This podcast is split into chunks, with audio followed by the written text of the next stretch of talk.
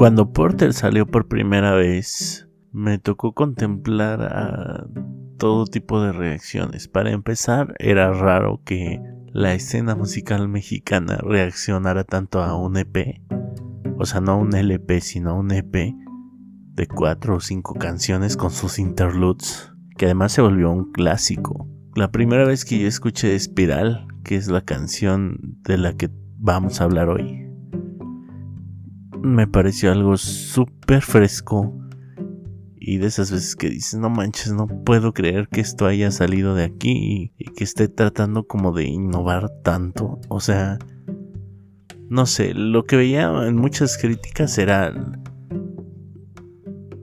la reacción como de algo que había sido plagiado y nadie no sabían ni adjudicárselo a quién se lo habían plagiado. Yo considero que es la evolución natural de, de las metáforas que hace Caifanes y esta lo que era un poco musical aguda que hay en la voz de Juan Son.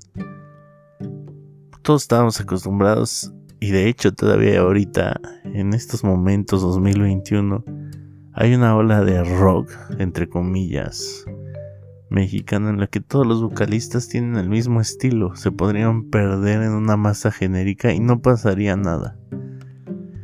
Porter tenía un vocalista diferente, lo tiene todavía, aunque no es el mismo.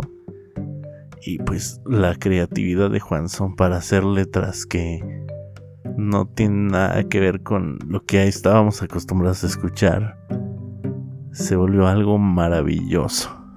Espiral habla pues de la locura y basta de a lo mejor un fenómeno que estamos muy lejos de experimentar sin embargo, es una canción muy poderosa que yo quisiera escuchar con una mejor masterización y grabado. Pero bueno, parece que me quedaré así y que tendré que conformarme con los trabajos en solitario de Juan Son y, y de la banda Porter por separado. Escuchan la distorsión de las guitarras, la distribución de la voz y hasta, no sé, los sintetizadores son algo mágico.